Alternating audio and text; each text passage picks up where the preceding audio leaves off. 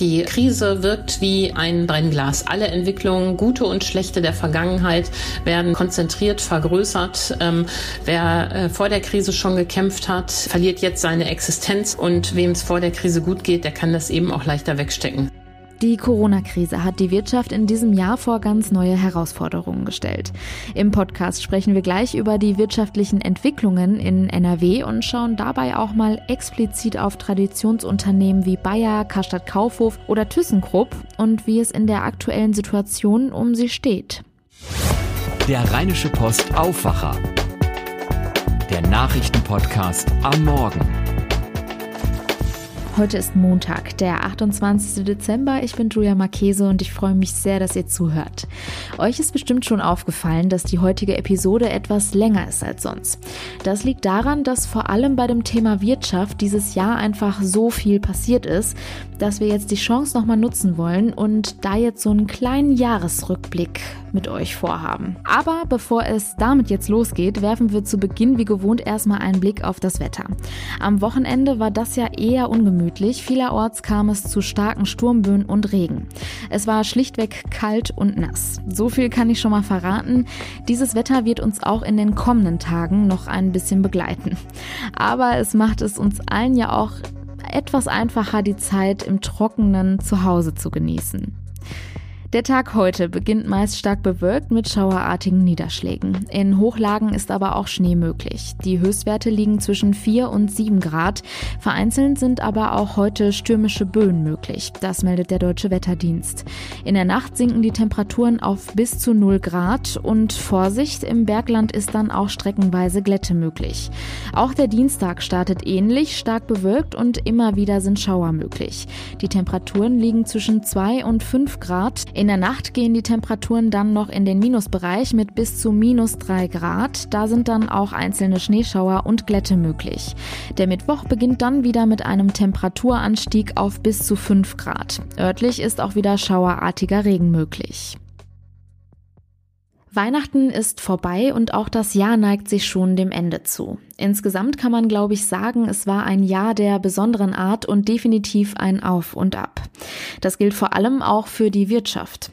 Wenn man sich mal Nordrhein-Westfalens Traditionsunternehmen Bayer, Karstadt Kaufhof und ThyssenKrupp anschaut, dann weiß man, die stecken schon weitaus länger in der Krise. Die Situation in diesem Jahr hat die Lage aber zum Teil nochmal verschärft. Aber es gibt natürlich auch Firmen, die dieses Jahr gut für sich nutzen konnten und große Profite erwirtschaftet haben. Über die aktuellen Entwicklungen der Wirtschaft in NRW spricht meine Kollegin Helene Pawlitzki jetzt mit Antje Höning, der Leiterin des Wirtschaftsressorts der Rheinischen Post. Sie erklärt außerdem den Wirecard-Skandal und wagt einen Blick in die Glaskugel. Wie geht es 2021 weiter? Es war ja ein Jahr für die Wirtschaft, muss man sagen, wo am Anfang wir eigentlich in so ein Jahr, das ist ja bei Corona fast überall so reingegangen sind, wo wir gedacht haben, ach, ist doch alles gut. Und dann ging es auf einmal ziemlich schnell in eine ziemlich große Unsicherheit und teilweise auch ziemlich hart bergab. Wenn ich so drüber nachdenke, was mein Bild für Wirtschaft äh, ist, ist eigentlich ein recht abstraktes. Es gibt ja dieses berühmte V, dieses tiefe Tal in der Kurve, die beschreibt, wie die Wirtschaft sich entwickelt, was immer mal auf Grafiken zu sehen war und wo immer von den Politikern gesagt wurde, es geht schnell abwärts, aber es geht dann hoffentlich auch schnell aufwärts und dann ist alles gut. Ist das so gekommen? Ja, das war genau die Hoffnung, liebe Helene, dass die Wirtschaft ähm, schnell wieder hochkommt. Und erst sah es auch so aus, als würde das so äh, gehen. Wenn wir uns mal erinnern, im Frühjahr ging es brutal bergab. So eine Situation hatten wir alle noch nicht erlebt. Ähm, die Wirtschaft brach dramatisch ein man konnte sich nicht vorstellen, wie schnell es wieder hochgeht und dann im Sommer auf einmal Entspannung. Ähm, die deutsche Wirtschaft hat das unheimlich schnell wieder aufgeholt und nach dem dritten Quartal haben alle gesagt, wow, das war das V, wir sind ähm, auf gutem Weg. Jetzt allerdings mit der Entwicklung der letzten zwei Wochen und den Aussichten, die wir nun haben, ist wohl davon auszugehen, dass das nicht zu halten ist. Um in deinem schönen Bild zu bleiben, wir werden nicht bei einem V landen, sondern wir werden ein W bekommen, ähm, das heißt, es gibt zwei Tiefpunkte, den einen im Frühjahr und den anderen jetzt. Und je länger der Lockdown im Januar, Februar dauern wird, desto tiefer wird es werden. Ja, die Ökonomen sagen da ja gerne Double Dip zu, zweimal runter, zwei Spitzen nach unten. Das ist echt eine harte Entwicklung, ähm, die wir uns zum Jahresbeginn und erst recht im Sommer nicht haben vorstellen können. Ja, unterscheidet sich denn da die Wirtschaft in Nordrhein-Westfalen im Kleinen, sage ich jetzt mal, von der Wirtschaft in Deutschland im Großen oder in der EU oder sogar auf der ganzen Welt? Oder ist das genau das gleiche Weh? Nee, das ist schon ein bisschen anders. Ähm, die Wirtschaft in Nordrhein-Westfalen hat äh, mal das Glück, mal das Pech, dass sie nicht so stark an der Autoindustrie hängt. Im Frühjahr hat die Krise ja vor allen Dingen die Autoindustrie getroffen und darum waren es da vor allen Dingen Länder wie Baden-Württemberg und Bayern, wo Audi, Porsche, ähm, BMW und so weiter sitzen, wo es so ganz tief ähm, runterging. In Nordrhein-Westfalen kommen, kamen diese Schockwellen etwas gedämpft, etwas vermindert an. Hier haben wir zwar auch Autozulieferer, aber die sind eben erst in der zweiten Runde dran. Insofern ist NRW sozusagen in der ersten Runde ein bisschen glimpflich dabei weggekommen. Jetzt muss man natürlich gucken, ähm, äh, wen trifft der Lockdown jetzt? Jetzt trifft es ja erstmal nicht die Autohersteller. Die Lieferketten sind noch intakt. Jetzt tut hier natürlich unheimlich weh ähm, der äh, Ähm, der jetzt heruntergefahren ist. Und unsere üblichen ähm, Problemkinder wie ThyssenKrupp und Bayer ähm, leiden natürlich auch unter der Krise zusätzlich. Man muss mal gucken, wie stark sich das jetzt auswirken wird. Mhm, über diese Traditionskonzerne, die so in der Krise sind, sprechen wir gleich nochmal. Das heißt, im Prinzip kann man auch hier wieder sagen, denen, denen es vorher nicht so gut gehen, ging, die merken die Krise dann auch nochmal besonders, weil sie eben bestimmte Dinge nicht mehr ausgleichen können wahrscheinlich, ne?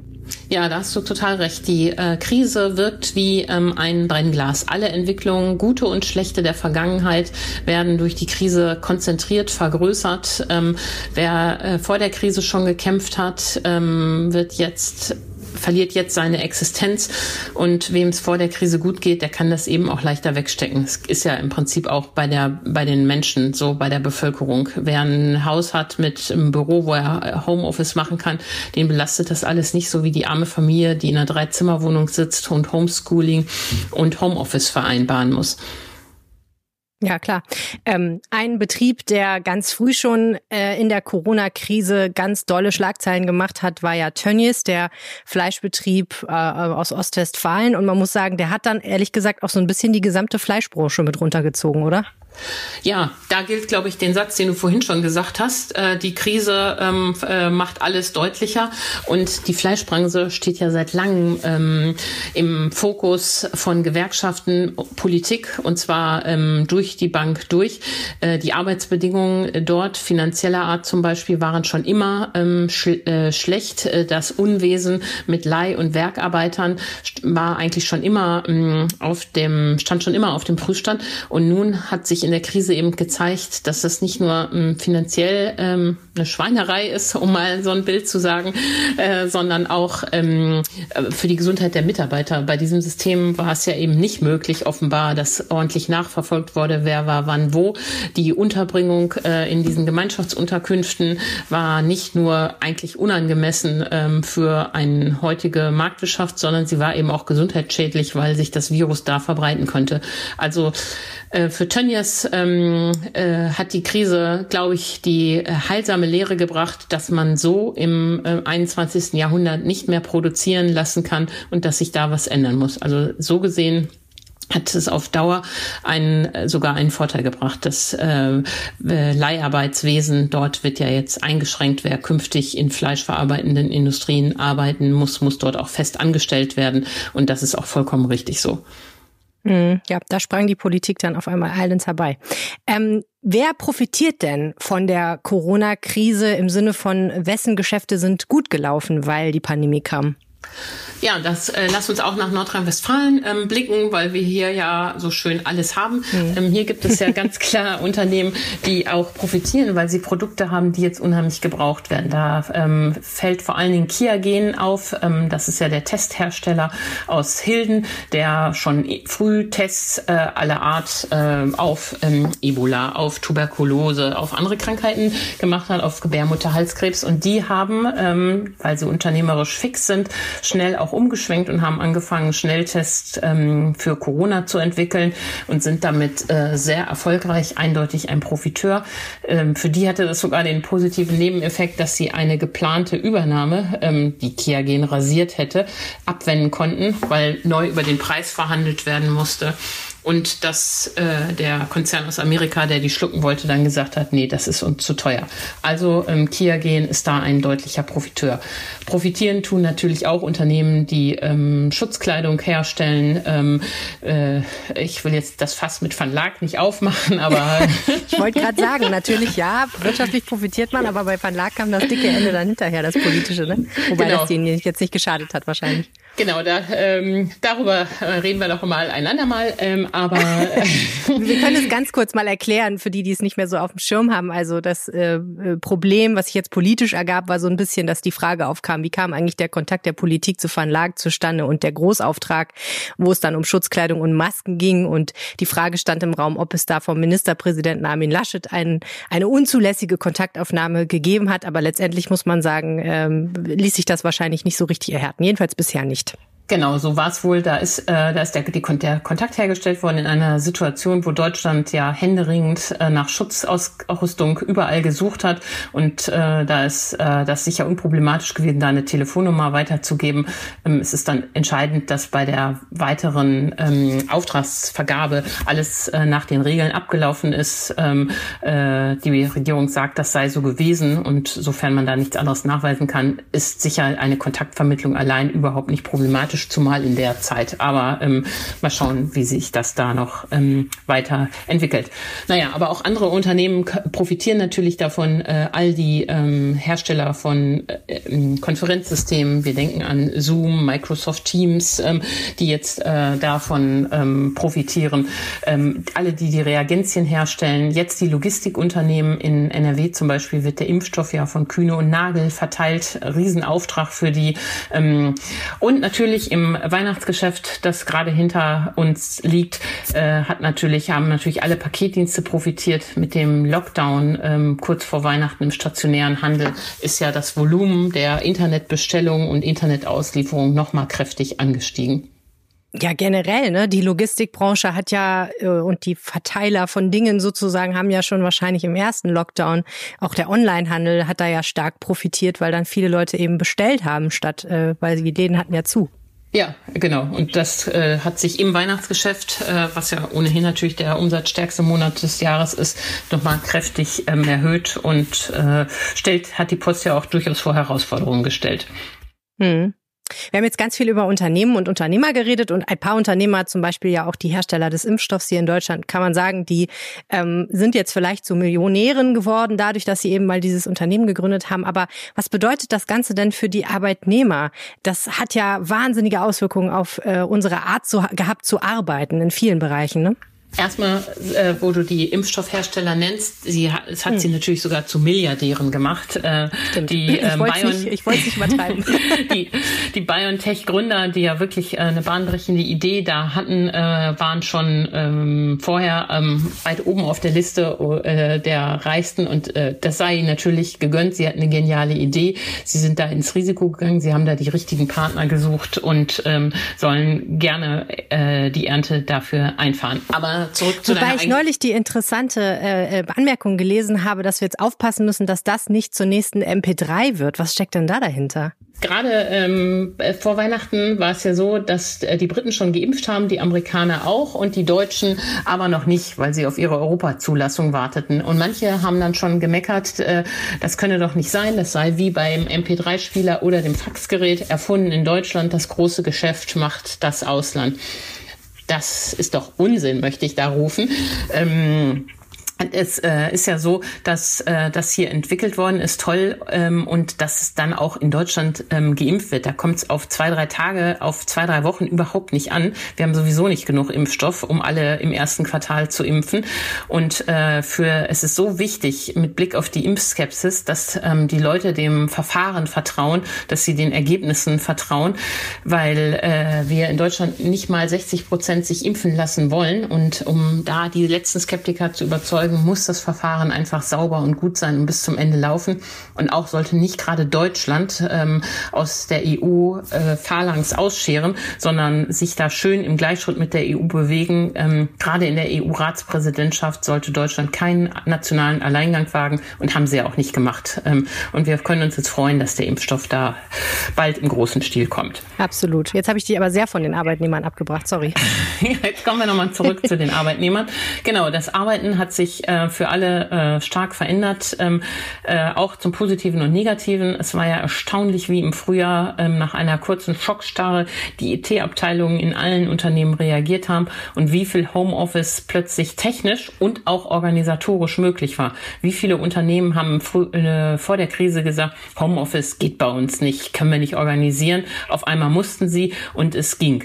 Technisch wie organisatorisch. Und äh, diese Entwicklung ähm, wird natürlich auch die Krise überleben. Das Arbeiten wird nie wieder so sein wie früher. Also kein Unternehmen kann mehr sagen, ähm, wir können Homeoffice nicht mehr ermöglichen. Wir kommen alle wieder in unsere Büros zurück. Es wird Präsenztage geben, aber ähm, da, wo es vielleicht auch aus Sicht des Arbeitnehmers äh, gut wäre, ähm, wird man Homeoffice machen.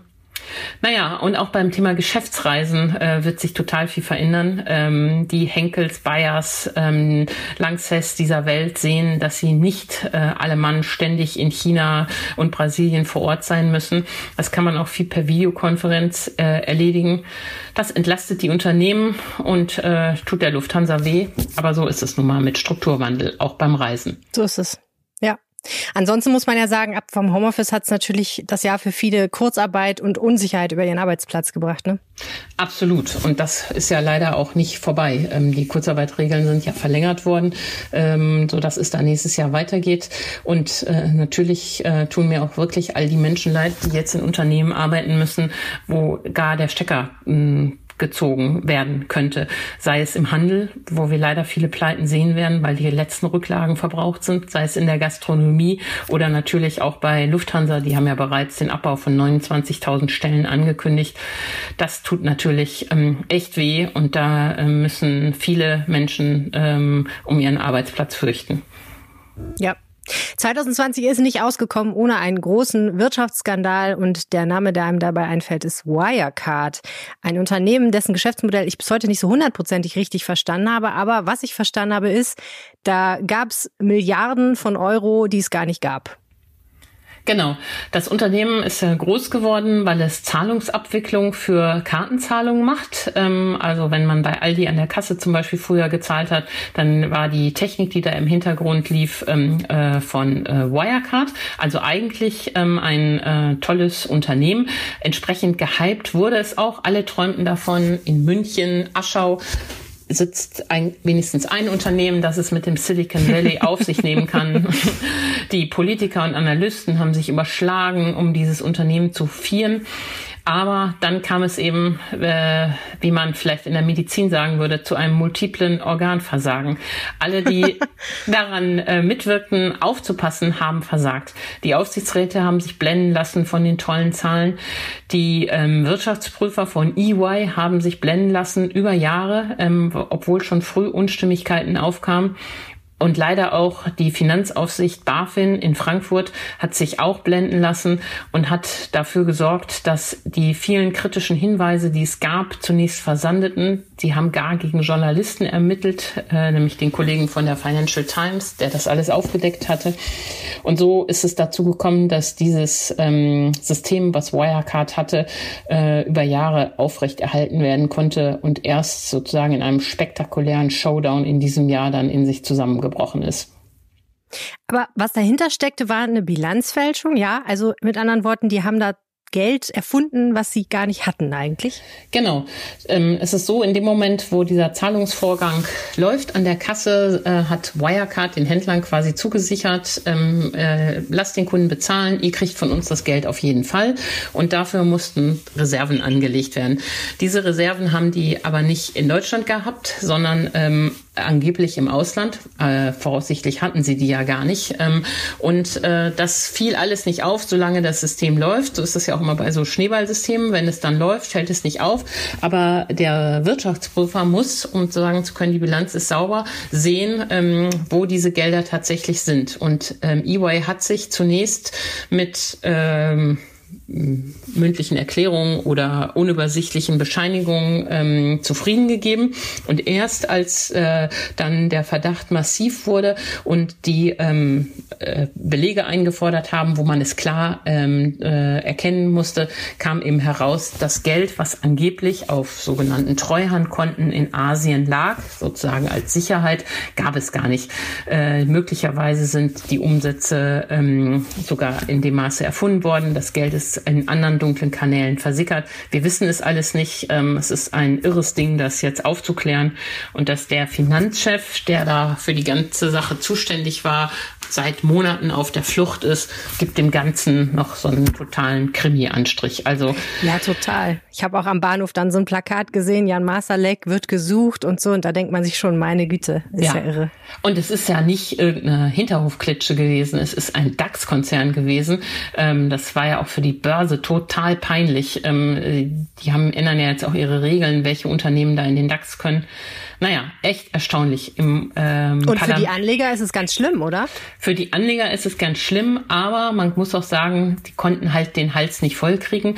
Wirecard hat da Renditen ausgewiesen die schon exorbitant waren. Und eigentlich gilt immer, wenn man, äh, wo es hohe Renditen gibt, gibt es hohe Risiken, dass das sogar kriminelle ähm, Risiken, kriminelle Renditen waren dann natürlich für den normalen Anleger nicht zu sehen.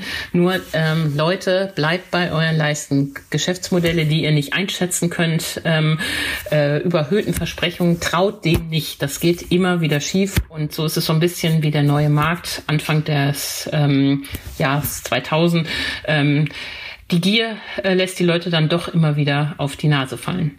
Aber gleichwohl, das Versagen war äh, umfassend und dass der Chef der Finanzaufsicht noch immer im Amt ist, finde ich skandalös, zumal dann sogar noch rausgekommen ist, dass Mitarbeiter der Finanzaufsicht selber mit Papieren gehandelt haben. Sowas geht natürlich alles gar nicht. Das muss total sauber sein. Da muss es ganz nach Compliance-Regeln abgehen, damit man auch wirklich eine ähm, Aufsicht mit Biss ist. Ähm, also ähm, ich bin erstaunt, dass der BaFin-Chef noch immer im Amt ist. Vielleicht soll er mal die letzte Patrone sein, wenn das an äh, das Bundesfinanzministerium näher heranrückt. Wir müssen abwarten.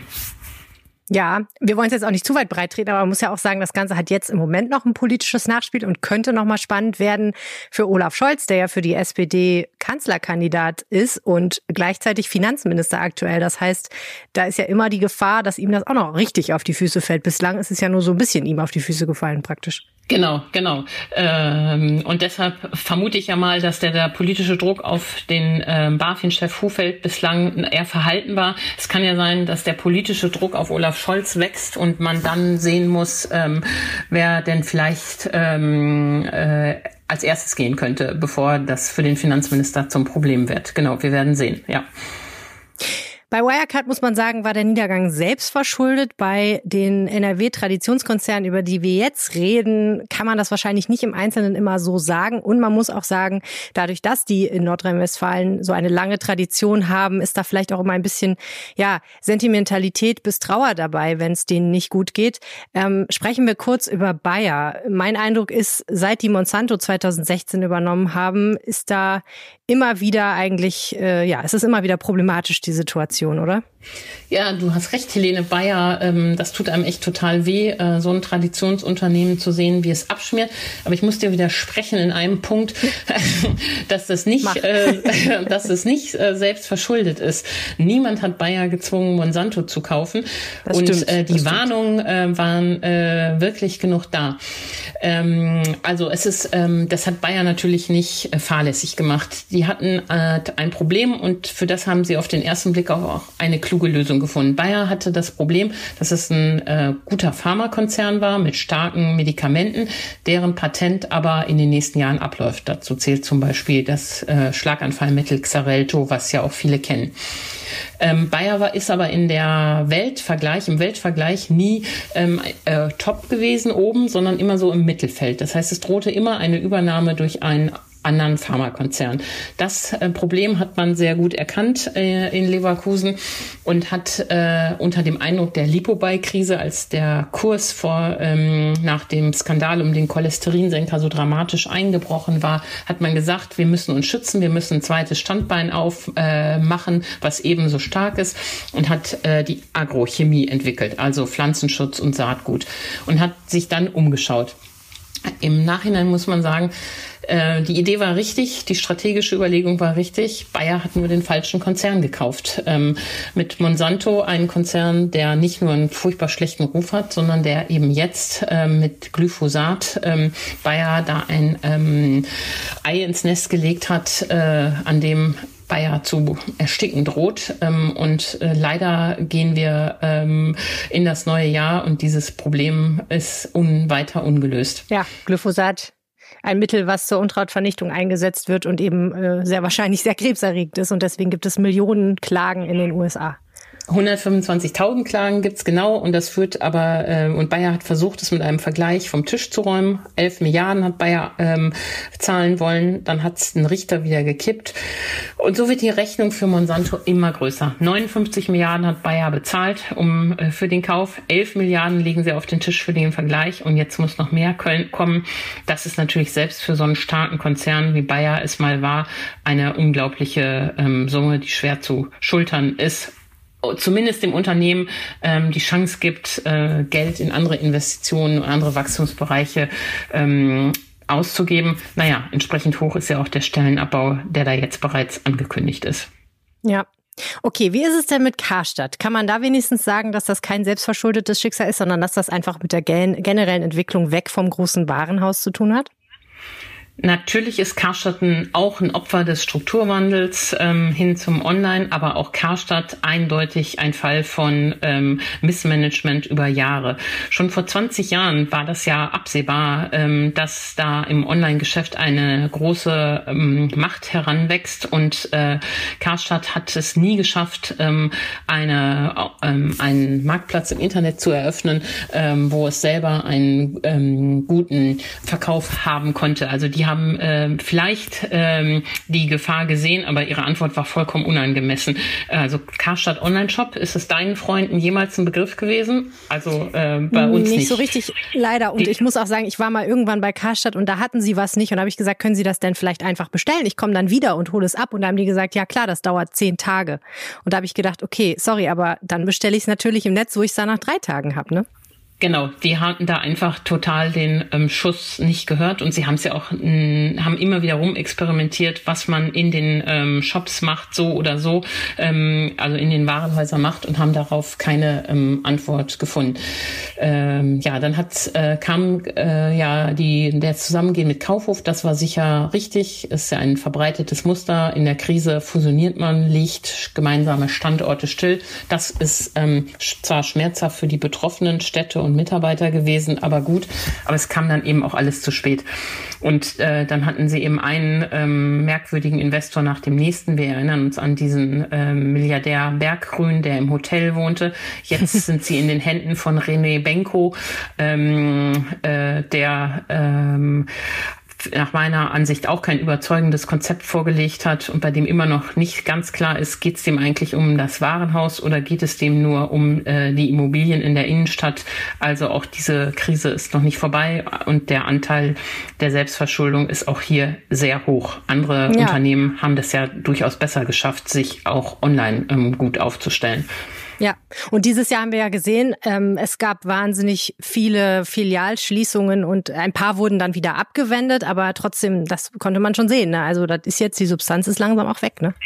Absolut, genau. Das sind, ist, äh, äh, sind nur noch Scheinriesen und ähm, wir werden noch viele Kaufhausschließungen erleben. So bitter das für die Innenstädte ist und so äh, schwer dann auch die Herausforderung für die Kommunalpolitik ist. Aber die Leute sollen auch aufhören zu jammern. Wer, ähm, man kann nicht äh, immer über tote Innenstädte klagen und dann äh, die Bücher im Internet bestellen. Da kann ich nur sagen, Leute, geht zu eurer Buchhandlung um die Ecke. Ähm, die hat mehr zu bieten als ähm, Benutzer haben auch gekauft. Ähm, und und äh, so erhaltet ihr eure Innenstädte. Da ist das der Verbraucher stimmt. eben auch oft ein bisschen heuchlerisch. Das stimmt. Wobei ich sagen muss, wenn ich zu meiner Buchhandlung gebe, dann, dann sagen sie mir, übrigens, wir haben ja noch dieses tolle Buch, sie haben noch das gekauft. Gucken Sie mal, das passt dazu gut zu. Dann gebe ich immer sehr viel Geld aus. Die haben auch einen ganz tollen Online-Shop, habe ich festgestellt. Und man kann es entweder da abholen oder die liefern es sogar. Also das ist äh, schon ein überzeugendes Konzept, zumindest bei meiner Buchhandlung. Wir haben ja im Podcast ganz viel über ThyssenKrupp schon gesprochen. Es gibt eine Episode, da erklärst du toll, ähm, was das Problem ist. Äh, lass uns uns hier einfach noch mal ganz kurz anreißen. Das Problem ist der Stahl. Es muss eine Lösung für den Stahl geben, sagst du immer. Was bedeutet das eigentlich? Ja, der Stahl ist ja die Keimzelle von ThyssenKrupp und äh, der Stahl hat dem Konzern schon Milliarden Gewinne beschert, aber hat ihn eben jetzt auch so tief in die Krise gerissen. Ähm, ThyssenKrupp verbrennt jeden Tag zwei Millionen Euro, jeden Tag. Da kann man sehen, äh, kann man ausrechnen, wann das Geld ähm, weg ist, das sie noch haben. Ähm, sie haben ja im Moment ein bisschen Geld, weil sie einen anderen Bereich, das Aufzugsgeschäft, verkauft haben. Und hier muss äh, was passieren. Die ähm, Herausforderungen sind ja ganz viele. Zum einen sind die Werke in Duisburg nicht mehr auf dem neuesten Stand. ThyssenKrupp hatte die verkaufen, abgeben wollen, deshalb nicht genug investiert. Wir haben die Konjunkturkrise Corona bedingt, deshalb ist die Nachfrage der Autoindustrie gesunken. Und wir haben als drittes die Herausforderung, dass die Stahlherstellung grüner werden muss, also klimafreundlicher, ähm, weil sie sonst die politischen Vorgaben nicht erfüllt. All das muss äh, jetzt passieren, um die Stahlwerke in Duisburg zu retten, aber auch um den Konzern als Ganzes zu retten. Und ich finde es ganz toll, dass äh, ThyssenKrupp äh, jetzt äh, abgewunken hat und keine Staatshilfe, keinen Staatseinstieg mehr will. Das ist erstmal ordnungspolitisch ähm, prima, äh, also wie wir darauf gucken, aber auch für das Unternehmen vernünftig. Die haben sich nämlich ausgerechnet, dass sie diese Staatshilfe, diesen Staatseinstieg gar nicht bezahlen können. Die Zinsen sind so hoch, die Auflagen sind so scharf. Jetzt versuchen sie, den Stahl aus eigener Kraft zu sanieren, auch um ihn nicht irgendwelchen windigen Aufkäufern in den Rachen schmeißen zu müssen. Und das wird in erster Linie bedeuten, dass da auch nochmal viele Stellen wegfallen werden. Das ist wieder bitter, auch für Duisburg. Aber auf lange Sicht ist das, glaube ich, der Weg, der ihnen eine neue Zukunft ähm, versprechen kann. Also hm. ich drücke denen echt die Daumen. Ja, Kleiner Ausblick noch, Antje. Ähm, wie geht's weiter 2021? Wir wissen natürlich nicht, wie lange die Corona-Krise uns noch begleiten wird, aber zumindest deutet ja die Existenz dieses Impfstoffs oder der Impfstoffe darauf hin, dass es irgendwann ein Ende haben wird. Ja, kann man schon irgendeine Prognose abgeben? Ja, wir werden es, glaube ich, da sagt Angela Merkel wahre Worte, einen harten Winter vor uns haben. Ich gehe nicht davon aus, dass am 10. Januar der Lockdown aufgehoben wird, ähm, die, äh, sondern dass es in irgendeiner Form da weitergehen wird. Also das erste Quartal wird richtig bitter, aber ähm, es ist ja Licht am Ende des Tunnels zu sehen, wie es so schön heißt. Ähm, der Impfstoff ist da und darum ist es so wichtig, dass jetzt viele Leute geimpft werden. Erst wenn wir 60 Prozent der Bevölkerung geimpft haben, haben wir ähm, die Krise im Griff, haben wir diese berühmte Herdenimmunität und dann kommt ähm, auch viel altes Leben zurück. Also der Impfstoff, die Impfung ist das Ticket zurück zur Normalität. Umso weniger verstehe ich, dass so wenig Leute sich impfen lassen wollen. Dann können wir wieder ähm, Urlaubsreisen machen, dann kommt der, das alte Leben, die alte Freizeit ähm, zurück. Und ähm, ich, wenn man auf die Wirtschaft schaut, wird es, glaube ich, so sein. Wer diesen Sturm überlebt hat, ähm, kommt dann mit äh, neuen Chancen zurück. Also die Gastronomen, die überlebt haben, werden sich dann über besonders viele Kunden freuen. Die Reisebüros, die überlebt haben, werden sich über besonders hohen Andrang freuen, weil der Hunger der Menschen nach Reisen raus, Kontakten ist natürlich unheimlich groß. Aber die Opfer sind halt viele. Und wie tief, um zum Anfang unseres Gesprächs zurückzukehren, die zweite Zacke vom W wird, ähm, kann man jetzt äh, absolut noch nicht sagen. Das hängt eben davon ab, wie lange der ähm, Lockdown dauert. Aber ähm, ja, wer kann es besser sagen als die Kanzlerin? Der Winter wird dunkel werden, aber er wird enden. Und das gilt eben auch für die Wirtschaftskrise. Sie wird hart und schwer werden, aber sie wird enden. Und nach jeder Wirtschaftskrise ähm, ist es dann ähm, bereinigt, umso besser ähm, weitergegangen. Na gut, das sind doch ermutigende Worte. Vielen herzlichen Dank, Antje Höning. Sehr gerne. Vielen Dank. Und wir kommen jetzt zum Schluss nochmal zu den weiteren aktuellen Nachrichten aus NRW. Durch die Freigabe einer Behelfsbrücke soll die Bahnstrecke zwischen Essen und Duisburg ab heute wieder regulär befahren werden.